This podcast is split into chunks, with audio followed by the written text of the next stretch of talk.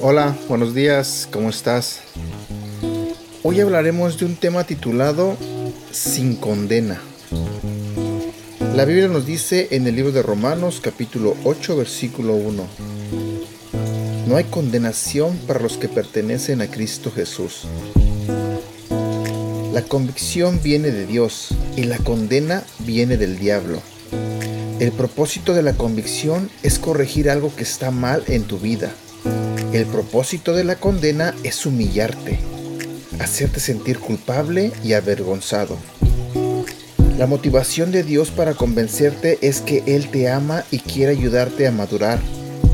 La motivación de Satanás para condenarte es que te odia y quiere hacerte sentir miserable. Cuando Dios te habla sobre un área en tu vida que necesita ser cambiada, la convicción es muy específica. Él te dirá lo que está mal y luego te dará la solución.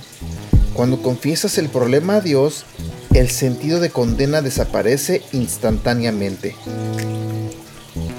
Cuando Satanás te condena, se trata de una sensación general de desaprobación y culpa por nada en particular. Puede dejarte con una sensación de desesperanza, que no hay nada que puedas hacer para salir de la condenación sin fin. Muchos cristianos viven bajo condenación y culpa, pensando que es la voz de Dios, pero no lo es. Es el diablo hablando. Si escuchas una voz que te dice, no tienes esperanza, no vales nada, no eres adorable, no es la voz de Dios. Cuando te sientas culpable, pregúntate, ¿es esto convincente o condenador? Si es de Dios, Él te dirá que debes cambiar y cómo debes cambiarlo. Este ha sido el devocional del día de hoy de Aprendiendo Juntos.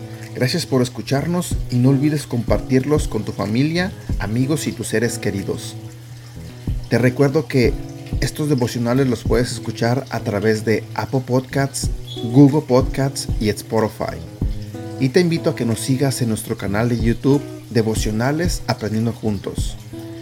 También te invito a que nos hagas like en la página de Facebook Aprendiendo Juntos, donde estaremos compartiendo todos estos devocionales y más.